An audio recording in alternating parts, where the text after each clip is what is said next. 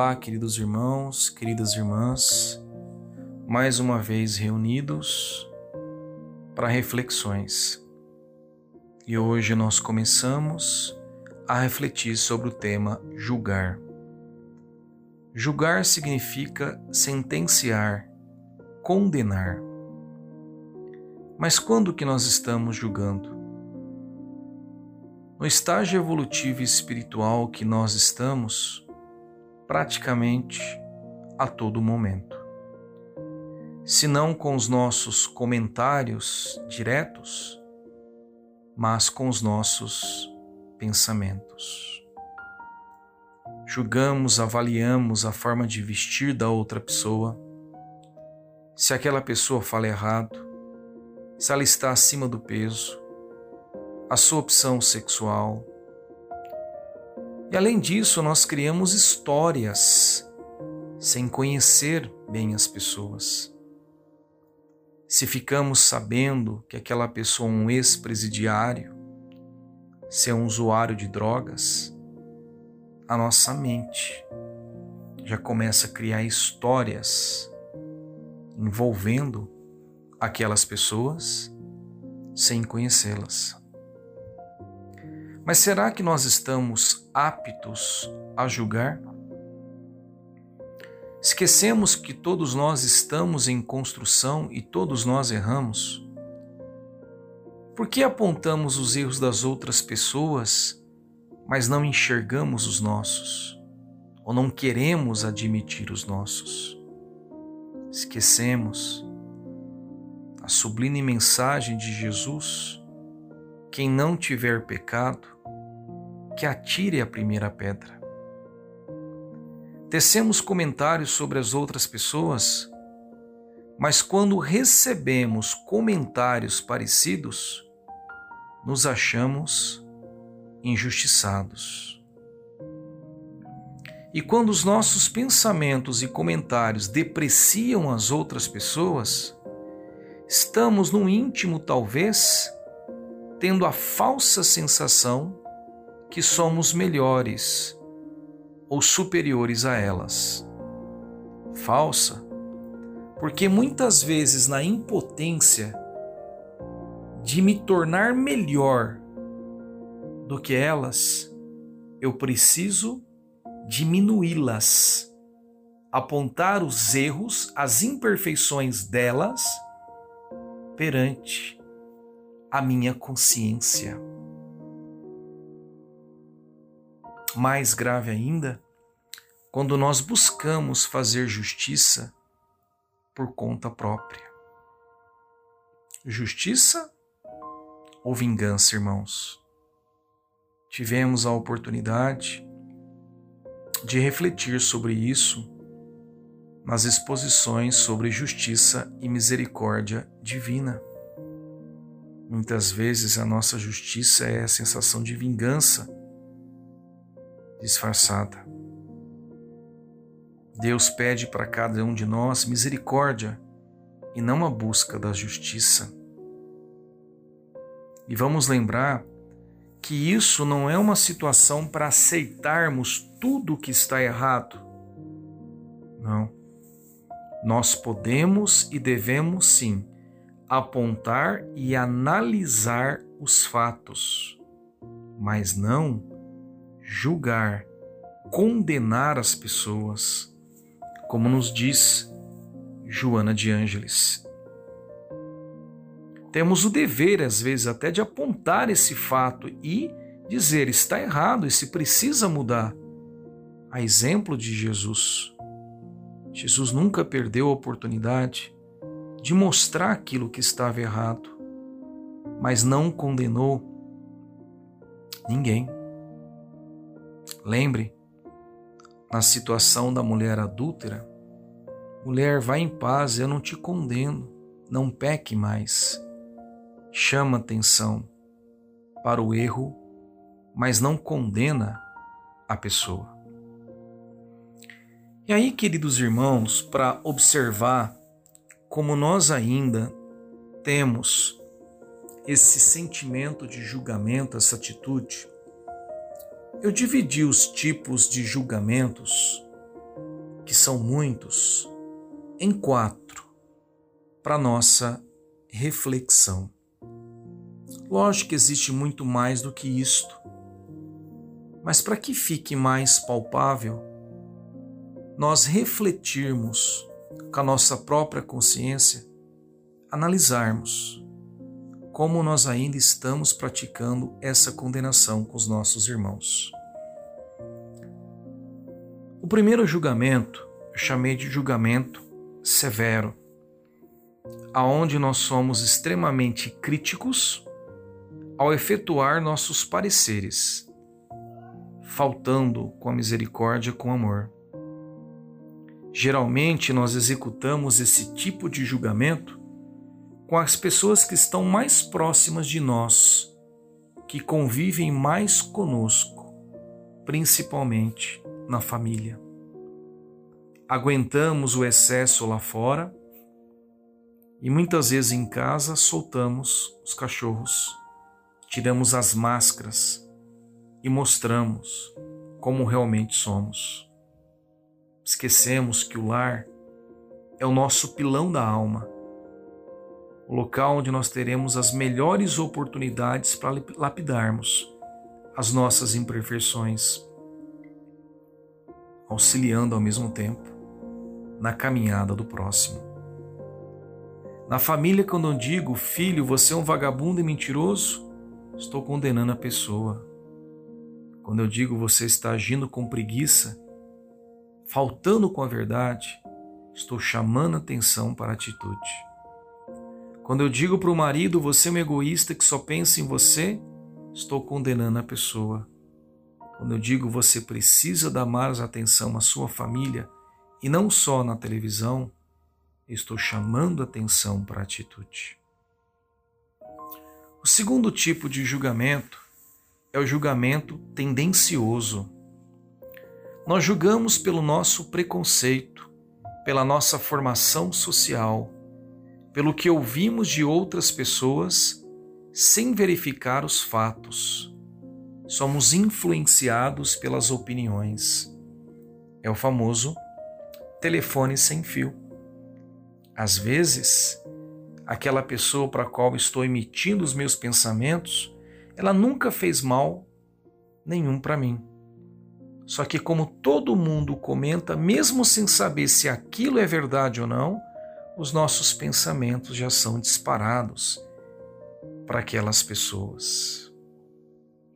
No serviço, aonde os funcionários reúnem para se falar do patrão, que tem muito dinheiro, que é egoísta, que se enriqueceu roubando. Se for político, então, certeza que é corrupto generalizamos, talvez porque já ouvimos falar de alguém que tenha posses financeiras que tenha cometido alguma dessas atitudes. será que todas essas pessoas se encaixam no mesmo saco?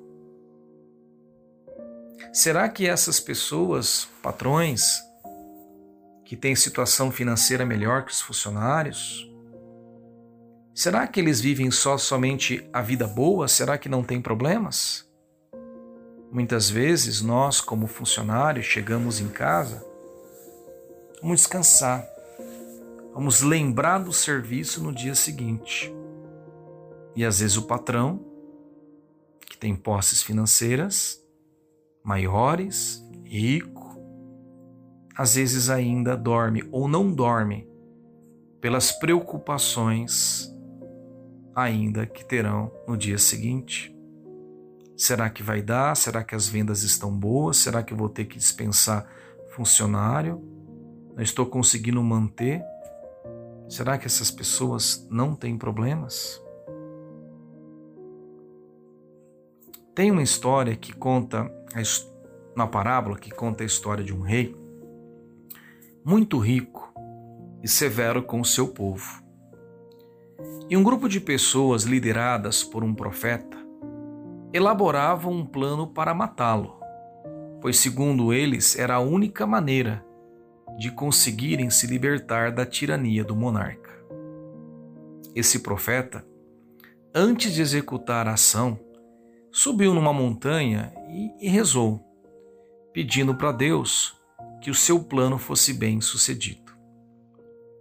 Apareceu um anjo, dizendo que os céus iriam atender o seu pedido com uma condição: que ele vivesse cem dias próximo ao rei. E se depois desse tempo ele ainda continuasse com a mesma intenção, o próprio anjo iria ajudá-lo.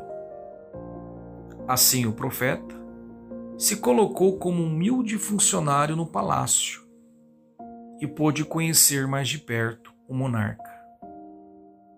Percebeu que era uma pessoa triste, que era obrigado a se afastar da intimidade dos filhos da esposa por tantos compromissos que exigiam a sua atenção, para que não faltasse alimento, água, defesa para o reino.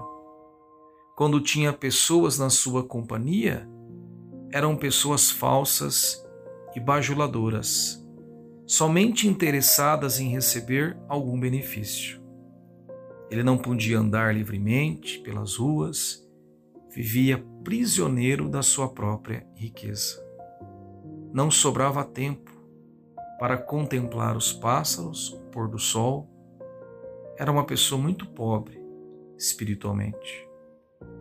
Passado esse tempo, o profeta volta ao monte, roga a presença do anjo que lhe aparece e diz que havia desistido da intenção, porque o rei já vivia condenado pelas atividades da sua própria situação financeira e posição.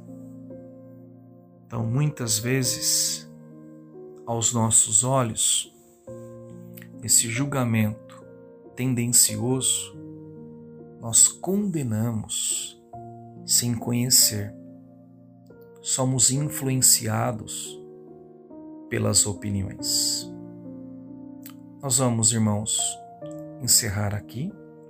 No próximo áudio, nós vamos observar os outros dois tipos de julgamento. Fiquem com Deus.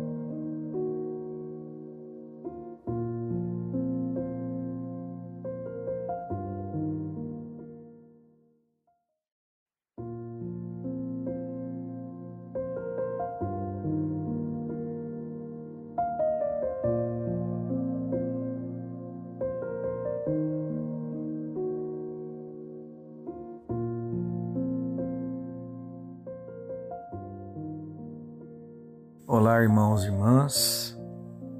Novamente voltamos com a reflexão do tema julgar.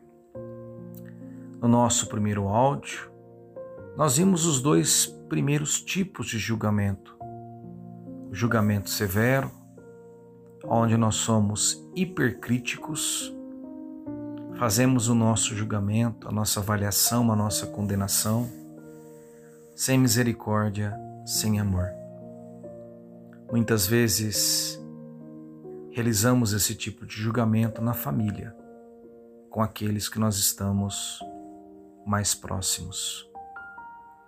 Vimos também o julgamento tendencioso, onde nós julgamos pelo nosso preconceito, pela nossa educação social, sem verificar os fatos Muitas vezes julgamos sem conhecer as causas, as pessoas, simplesmente fazemos pela opinião dos outros. E agora nós vamos refletir mais dois tipos de julgamentos.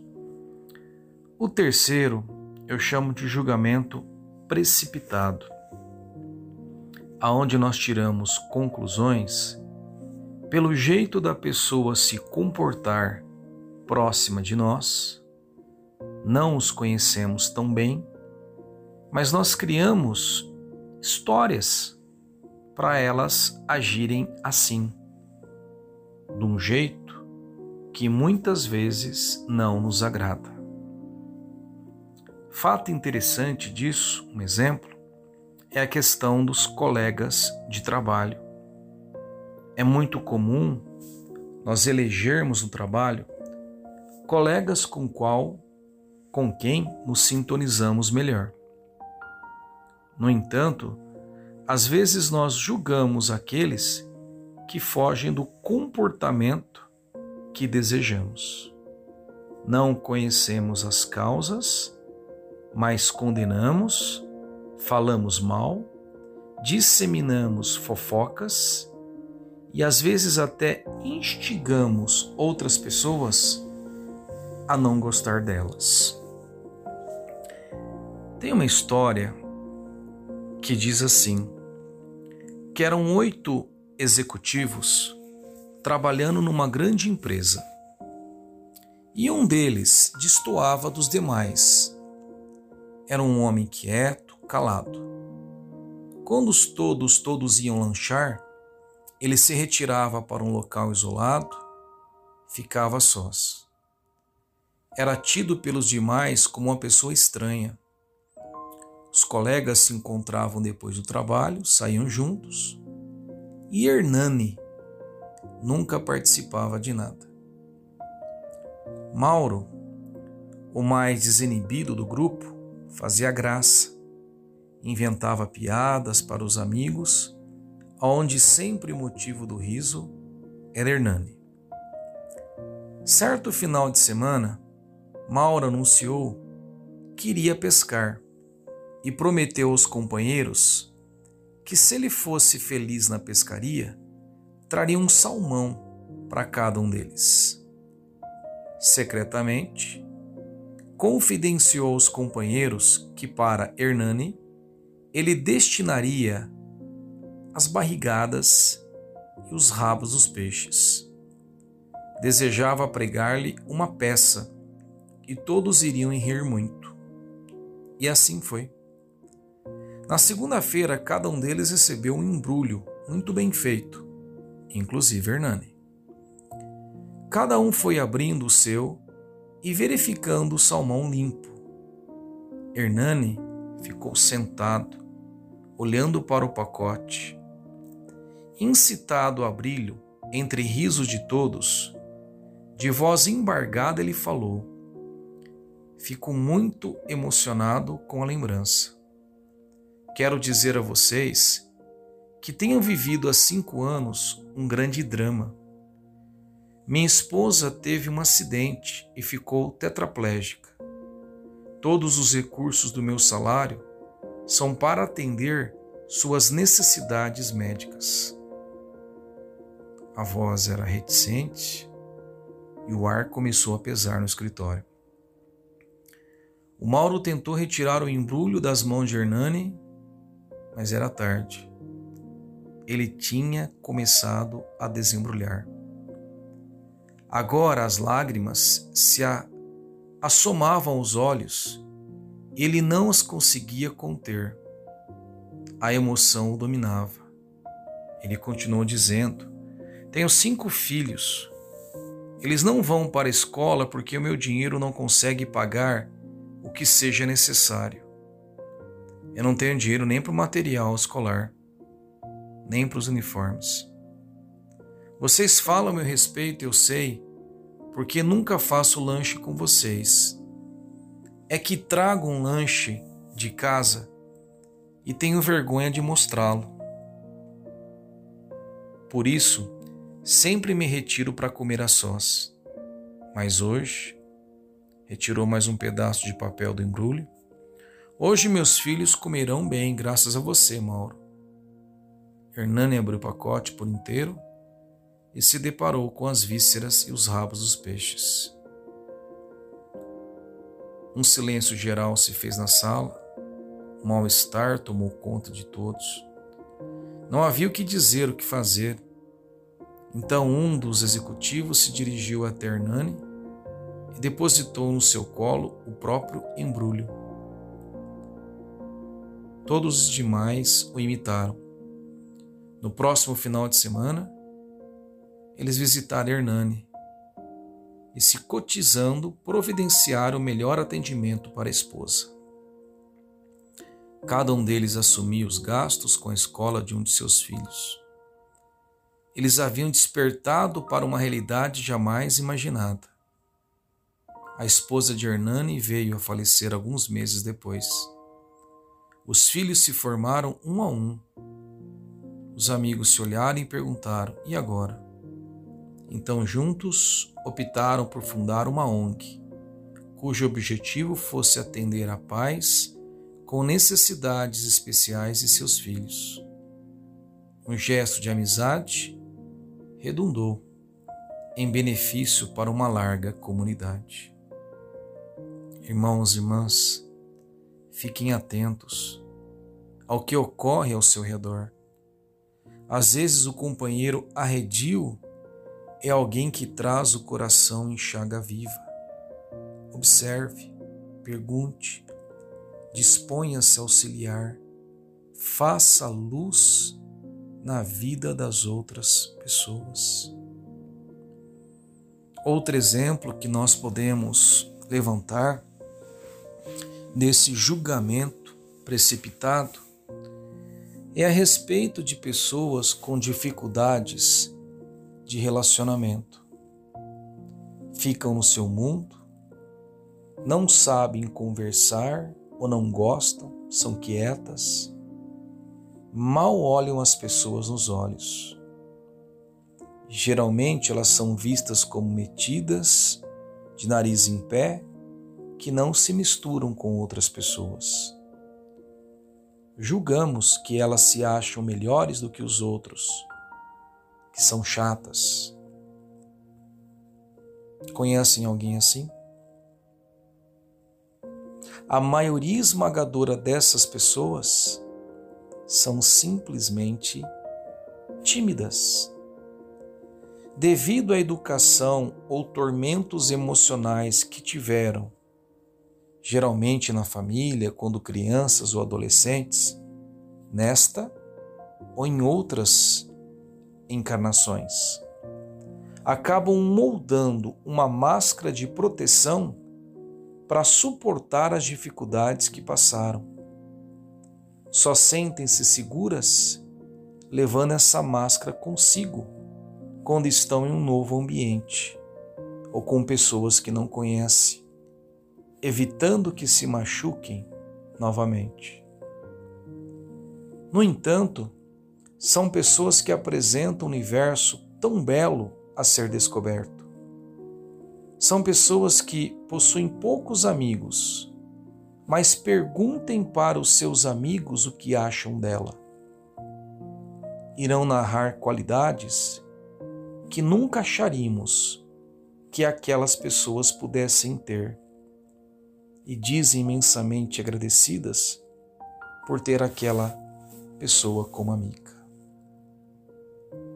Então, precisamos, antes de julgar, antes de condenar, conhecer o que se passa na vida dos outros irmãos.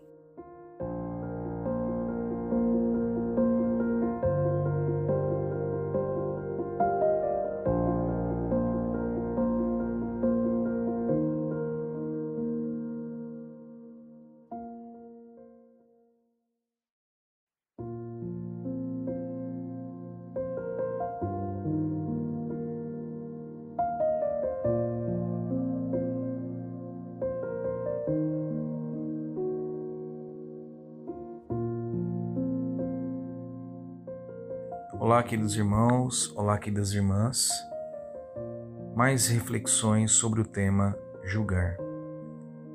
Nós ouvimos nos áudios anteriores três tipos de julgamento: o julgamento severo, onde nós somos extremamente críticos, efetuamos os nossos pareceres sem caridade, sem amor. Às vezes usamos muitas vezes a verdade como uma ferramenta para machucar o próximo sem misericórdia. Agimos com crueldade. Muitas vezes executamos isso em família. Vimos o julgamento tendencioso, onde nós julgamos pelo nosso preconceito, pela nossa formação social, pelo que nós ouvimos das outras pessoas, sem saber se aquilo é verdade ou não. Ouvimos também o julgamento precipitado, aquele julgamento aonde nós acabamos emitindo, tirando conclusões pelo jeito da pessoa se comportar próximo de nós. Não conhecemos bem as pessoas, mas nós criamos histórias para elas agirem assim do jeito que não nos agrada. Fazemos piadinhas, dessas pessoas. E hoje nós vamos refletir sobre o outro tipo de julgamento que eu chamei de julgamento insensível. Existem situações que podem nos extrair tanto pensamentos bons como ruins sobre os outros irmãos. E na maioria das vezes, pelo nosso condicionamento social, por aquilo que nós observamos na sociedade, pelo nosso estado ainda evolutivo, espiritualmente falando, geralmente são os pensamentos ruins que acabam dominando. Um exemplo: dar esmola. Sei que é uma situação, é um tema extremamente diverso de opiniões e que respeito meu irmão, minha irmã, imensamente, caso você tenha uma opinião diferente dessa.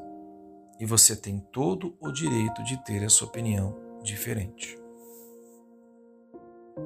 Quando alguém nos pede um semáforo, algum outro local, uma esmola, Talvez você já tenha observado muitas vezes aquela plaquinha, estou com fome, do irmão segurando.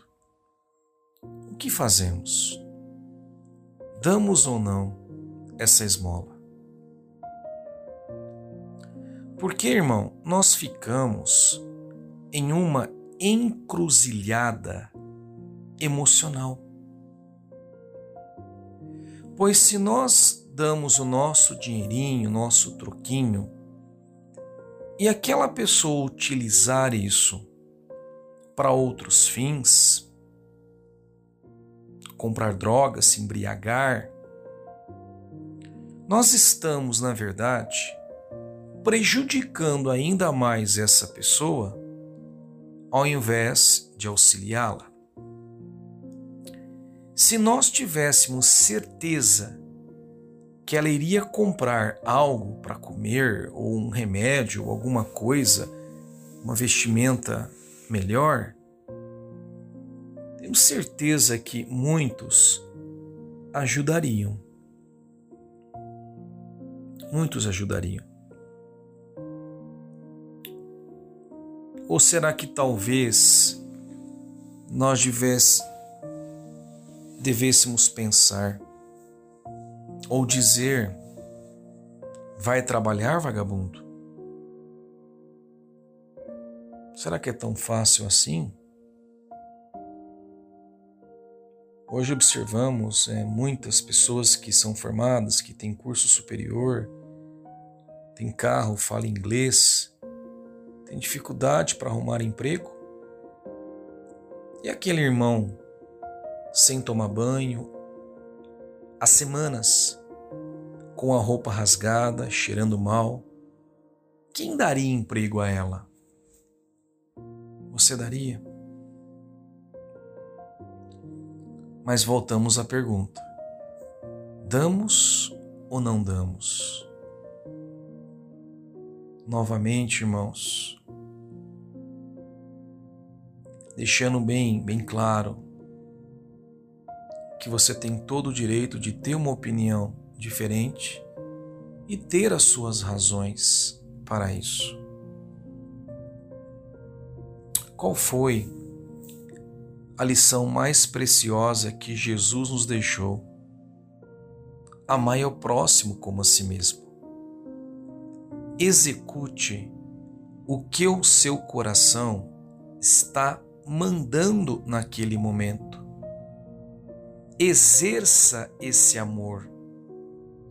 Se você está sentindo, sentindo que você deseja e quer ajudar realmente aquela pessoa, ajude-a. Ajude-a. Mas, Aldo, se essa pessoa que usar o dinheiro para outras coisas, você fez de coração, com a intenção que ele comprasse um pão para saciar a fome, ou sei lá, alguma coisa desse tipo você praticou o amor com Ele. Ele também precisa decidir se ele irá praticar o amor com Ele mesmo. Ele tem o livre-arbítrio dele. Se ele usar para coisas ruins, estará buscando as consequências das suas próprias escolhas equivocadas. Exerça que você está sentindo. Porque, mas exerça quando há um sentimento bom em relação a isso. Porque muitas vezes a moeda que está sendo oferecida é uma moeda de exclusão. É moeda para que aquela pessoa pare de de me oportunar, importunar. Para que aquela pessoa se afaste mais rapidamente de mim. Aí, essa esmola é uma esmola que machuca. É uma esmola da condenação, do julgamento. E às vezes, é, nessas situações, quando o irmão vem pedir, muitas vezes nós não temos até às vezes nada para dar. Gostaríamos, mas nem a moedinha você tem. Dê um sorriso. Abaixe o vidro. Dê um bom dia. Quantos desses irmãos são ignorados a presença dele por muitos? Quantos passam e muitos irmãos fingem que eles não existem? Dê um sorriso, abaixe o vidro. Diga para ele se é o teu sentimento de coração. Fique com Deus. Emane essa energia para ele. Talvez seja o melhor alimento que ele vai receber mesmo que ele fique decepcionado porque você não deu nada, você fez com bom sentimento. Você fez apresentando uma energia diferente do que ele recebe todo santo dia. E se te incomoda muito ainda a situação de dar o dinheiro porque você pode estar prejudicando um irmão, Carregue consigo no carro alguns tipos de alimento, uma bolachinha, uma roupa velha que você não usa, uma balinha, um chocolate. Entrega isso para ele, ao invés do dinheiro. Saindo dessa situação não está muito bem decidida dentro de você. E olha, às vezes, a melhor esmola que a gente pode dar não é material, mas é a caridade da nossa atenção, do nosso tempo, dos nossos melhores sentimentos. Irmãos e irmãs, eu me lembro que eu estava com, certa vez, com a minha filha num, num grande mercado. Minha filha tinha na época que uns 3, 4 anos e ela queria comer um lanche.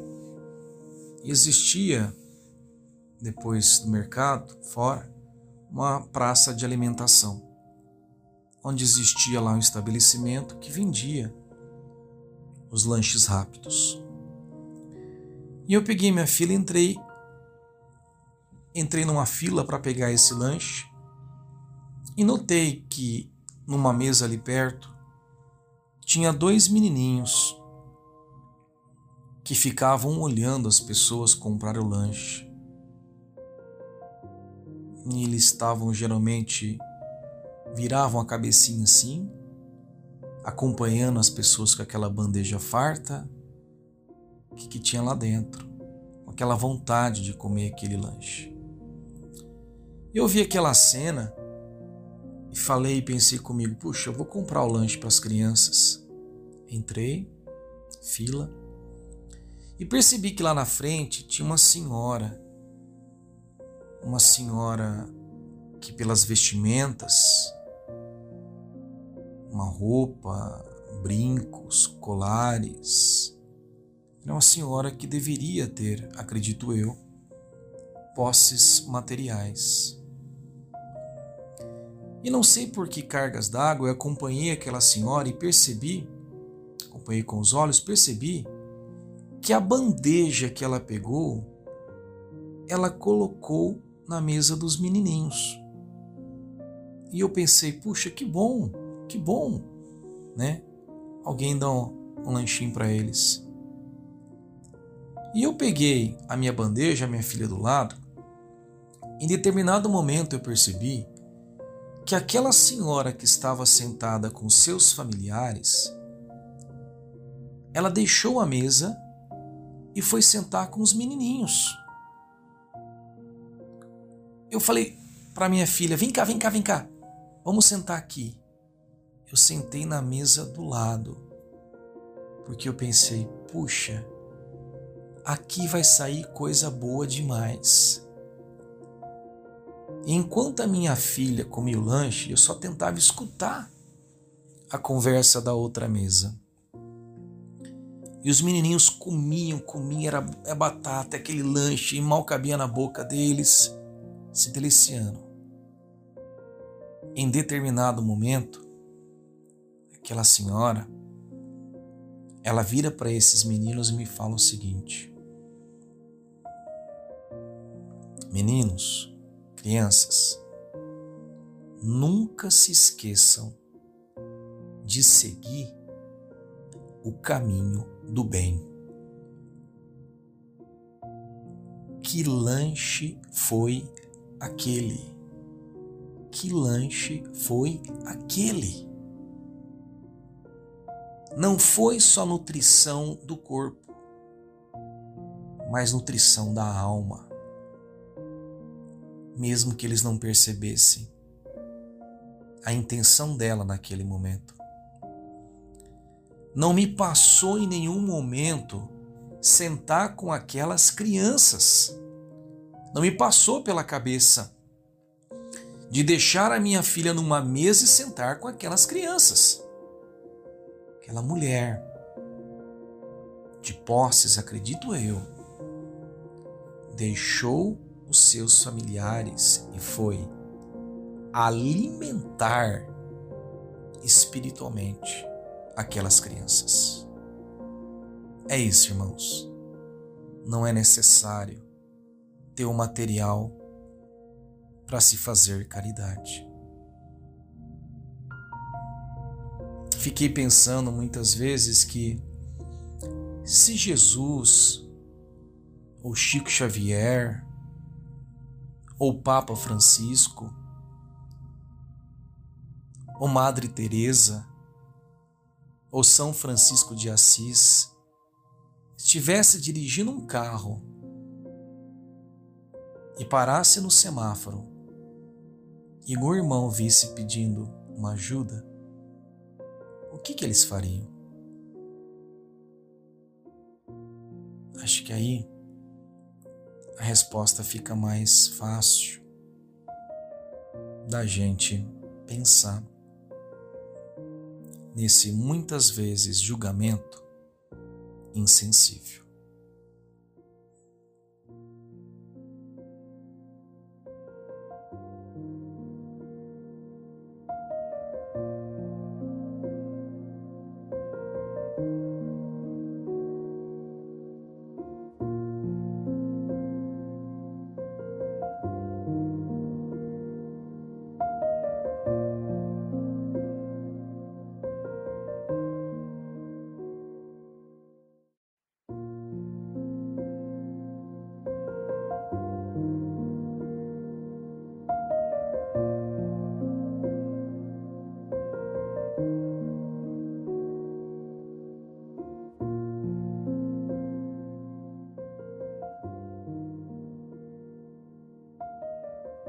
Olá, queridos irmãos, queridas irmãs. Mais uma reflexão sobre o tema julgar. E hoje nós vamos começar a entender uma das dos ensinamentos de Jesus que nunca foi tão atual para os momentos que nós estamos vivendo. Jesus nos ensinou: Não julgueis e não sereis julgados porque do mesmo modo que julgardes, sereis também vós julgados. E com a medida com que tiverdes medido, também vós sereis medidos. Irmãos, irmãs, quem irá nos julgar? Onde nós seremos julgados? Quando que nós seremos julgados? Quem? Onde? Quando? Por acaso, depois de desencarnarmos no mundo espiritual, terá um conselho de espíritos superiores que vão me receber um tribunal e me julgar? Por acaso essa frase de Jesus, não julgueis que serão julgados, e da mesma maneira que julgardes, vós sereis também julgados, não confirma a lei de Italião, olho por olho, dente por dente? Do mesmo modo que julgardes, sereis também vós julgados, e com a medida com que tiverdes medido, também vós sereis medidos. Com certeza que não. Com certeza Jesus não estava ensinando dar o troco, buscar a vingança. Lembra os ensinamentos? Perdoa não sete vezes, mas setenta vezes sete. Dai a outra face àquele que bateu na sua. Então, por acaso, se Jesus não estava confirmando a lei de Talião, Jesus por acaso mentiu? Porque ele está dizendo que nós seremos julgados. Quem irá nos julgar, irmão? Onde seremos julgados? Quando seremos julgados? Quem? Seremos julgados pela nossa própria consciência. Onde? No plano material e no espiritual, encarnados ou desencarnados. Quando? Quando nós atingirmos a nossa maturidade espiritual e houver o despertar da consciência. A dureza dos julgamentos que nós aplicamos ao outro se voltará contra nós. A nossa consciência exigirá retratação, muitas vezes através do remorso do ato praticado. Mas por quê? Por que justamente agora nesse momento que nós estamos vivendo, isto vai se manifestar com maior intensidade, com maior frequência para muitos de nós. Primeiro, irmão, pela sintonia com as coisas erradas que eu ainda estou praticando. Nós elegemos pela nossa sintonia tudo aquilo que nos cerca. A sintonia do meu julgamento atrairá para mim efeitos parecidos. Nós colhemos o que plantamos.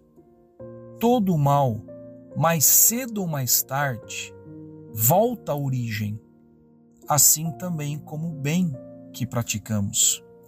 Estamos submetidos à lei de causa e consequência. Segundo, irmãos, pela nossa consciência, que será um espelho refletindo em nós mesmos as nossas mazelas. O mundo de regeneração que nós estamos num período de transição, que estamos entrando nesse mundo, exigirá isso de nós. O mundo do espelho. Será impossível ser feliz, ter paz, quem não fizer as pazes com a sua própria consciência. Novas lições estão sendo apresentadas pela divindade. Novos desafios, novas energias estão surgindo. Estamos deixando de ser crianças para nos tornar adultos, crianças espirituais para nos tornar adultos. E isto exige de nós responsabilidade, assumir os nossos próprios erros. Se sou uma pessoa que faço fofoca dos outros, encontrarei, às vezes dentro do próprio seio familiar, pessoas que façam isso comigo. Sentirei as dores pela sintonia que eu estabeleci, de receber aquilo que eu planto, não como castigo, mas como oportunidade de crescimento espiritual. E depois do ato realizado, se já houve o despertar da consciência, a consciência virá, através muitas vezes do remorso, nos julgando, mostrando a falta de caridade que nós temos ao fazer isso com o irmão, porque nós já aprendemos que isso não é bom. Às vezes, paranoias poderão se estabelecer de ficarmos pensando o que os outros, se os outros estão ou não falando mal de nós. Se sou uma pessoa que tenho preconceito com homossexuais, encontrarei na trajetória reencarnatória, às vezes dentro do próprio seio familiar, espíritos que têm orientação sexual diferente dos padrões impostos pela sociedade porque eu elegi pela minha sintonia a necessidade de me educar, de saber viver com as diferenças. E se já houve o despertar da consciência, quando me pegar emitindo piadinhas dos irmãos, a minha consciência me mostrará o quão errado eu estou agindo com essa atitude. Se busco a infidelidade conjugal, encontrarei pela minha necessidade de reajuste a revelação da traição cometida por mim e de todas as consequências advindas do meu equívoco, não somente com a esposa ou com o esposo, mas com todos os envolvidos, filhos, amantes. Muitas vezes criando dívidas para as outras reencarnações.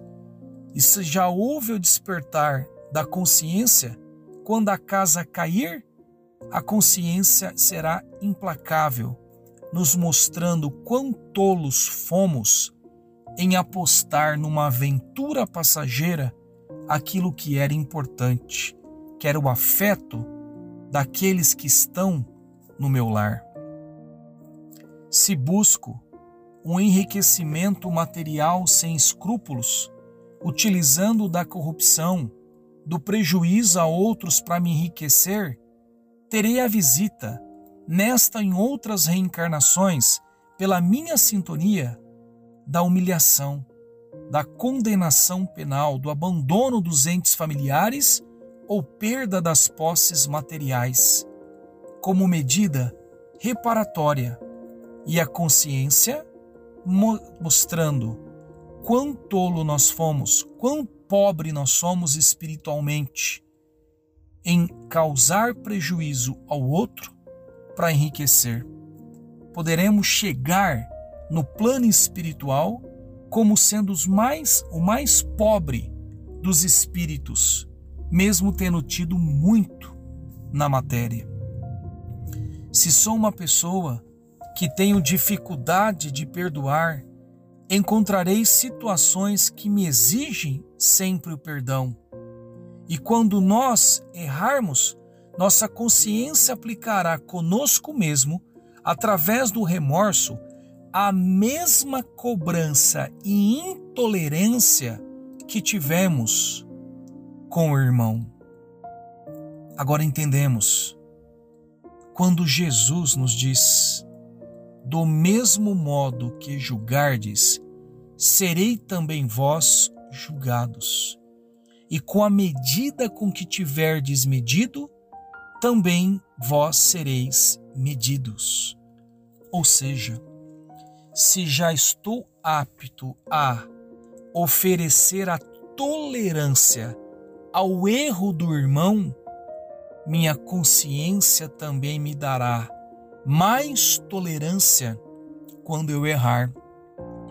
Se sou extremamente rígido em relação ao erro do outro, a minha consciência usará da mesma rigidez para os meus erros. Mas por que, irmãos? Justamente nesse momento que nós estamos vivendo. Porque nós estamos passando por essas essas lições a tantas reencarnações, por que agora se aflorando com maior intensidade, maior frequência? Porque isso só é possível, esse início desse despertar, quando se adquiriu uma quantidade mínima de conhecimento e experiência espiritual, independente da religião semelhante a duas crianças que aprendem que se colocar o dedo na tomada, toma choque. Uma não coloca o dedo pelo aprendizado, a outra não coloca o dedo porque já tomou o choque. Teimou. As duas aprenderam. Irmãos e irmãs, na maioria das vezes, nós somos a criança que precisa tomar o choque. Pelas reencarnações, o espírito já traz uma bagagem aonde as tendências para o bem estão superando as do mal e novas qualidades devem ser despertadas, novas lições devem ser aprendidas. Ou seja, já sabemos separar o bem do mal, o certo do errado. E para a maioria da humanidade, já está no nosso íntimo que praticar e receber o bem é melhor do que o mal.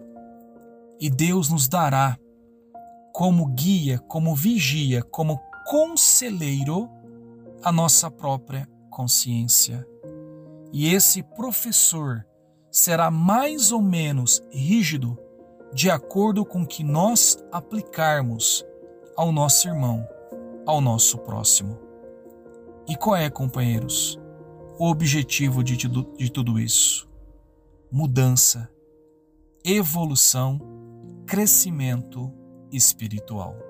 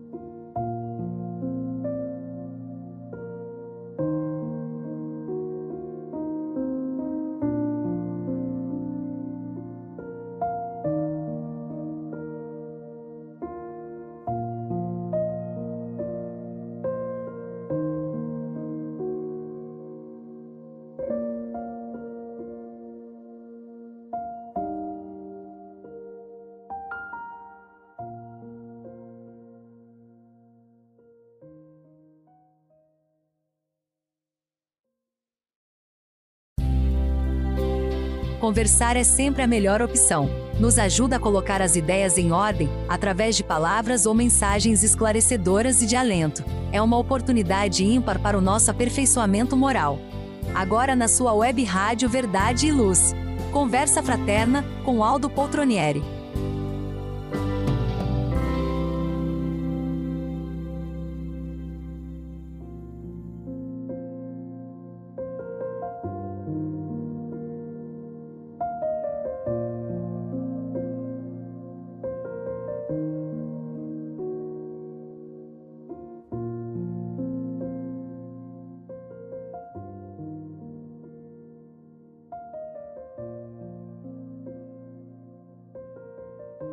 Queridos irmãos, queridas irmãs, hoje nós teremos a nossa última reflexão sobre o tema julgar.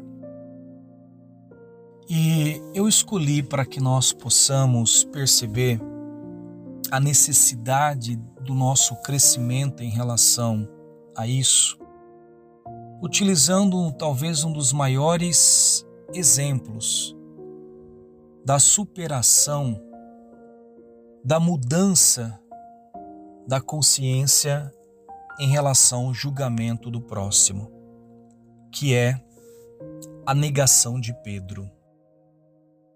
Esse relato ele se encontra no livro Boa Nova, Psicografia do Chico.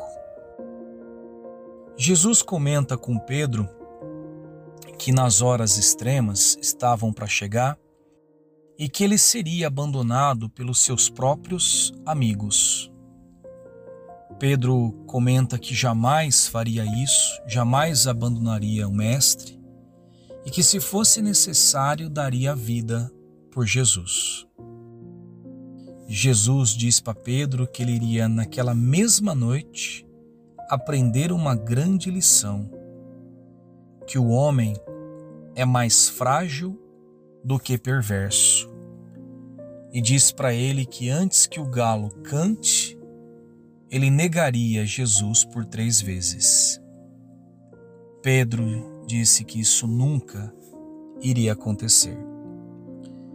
E quando Jesus é preso, naquele fervilhar de emoções, aquele medo, aquelas dúvidas, e ao negar Cristo pela terceira vez, o galo canta. Naquele momento, queridos irmãos e irmãs, foi o despertar da consciência de Pedro para a sua intolerância e falta de perdão, para o seu julgamento duro em relação aos irmãos. O relato ele é muito, muito lindo, muito, muito significante e eu não, não quero empobrecê-lo. E eu vou esse trecho ler na íntegra. Logo que pronunciou sua derradeira negativa, os galos da vizinhança cantaram em vozes estridentes, anunciando a madrugada. Pedro recordou as palavras do Mestre e sentiu-se perturbado por infinita angústia. Levantou-se cambaleante e voltando instintivamente para a cela em que o mestre se achava prisioneiro, viu o semblante sereno de Jesus a contemplá-lo através das grades singelas. Presa de imenso remorso, o apóstolo retirou-se, envergonhado de si mesmo. Dando alguns passos, alcançou os muros exteriores, onde se deteve a chorar amargamente. Ele que fora sempre um homem ríspido e resoluto, que condenara invariavelmente os transviados da verdade e do bem, que nunca conseguira perdoar as mulheres mais infelizes. Ali se encontrava abatido como uma criança, em face de sua própria falta. Começava a entender a razão de certas experiências dolorosas de seus irmãos em humanidade. Veja, companheiros, por que, que ele começou a entender essas experiências dolorosas? Porque a situação o colocou no lugar desses irmãos que ele condenava, que ele julgava.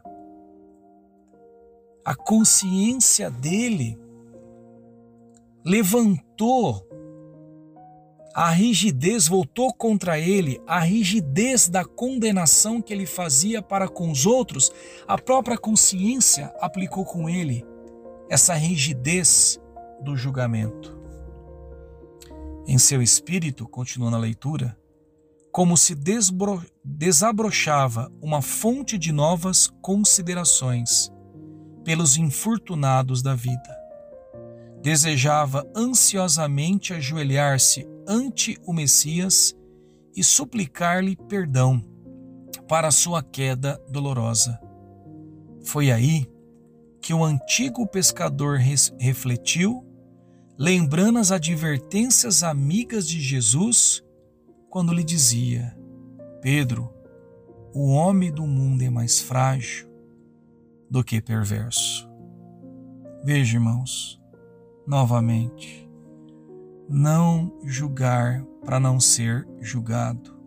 E a mesma medida que você oferece aos outros, a sua consciência vai retornar contra você pelo mesmo peso, pela mesma medida queridos irmãos, queridas irmãs, você que me acompanhou até aqui, veja que Pedro começa a perceber a fragilidade de irmãos que condenava, porque a situação obrigou a colocar no lugar deles. E ele passa a ser mais tolerante, porque sente que precisa da tolerância para com seus próprios erros. Ele precisa da tolerância. Se sou mais tolerante com os outros, a minha consciência será mais tolerante comigo mesmo. E a grande lição é que nesses despertar, que serão gradativos da consciência, eles não virão todos de uma vez, senão ficaríamos loucos por tanta cobrança. Quando eles surgirem, não nos entregarmos ao desânimo e desistir da caminhada, através do suicídio, de ideias de, de pensamentos negativos, de remorsos, de quedas, mas sejamos como Pedro, que renovemos as nossas atitudes e pensamentos, façamos ao outro o que desejamos para nós. Eis o amar ao próximo, como a si mesmo.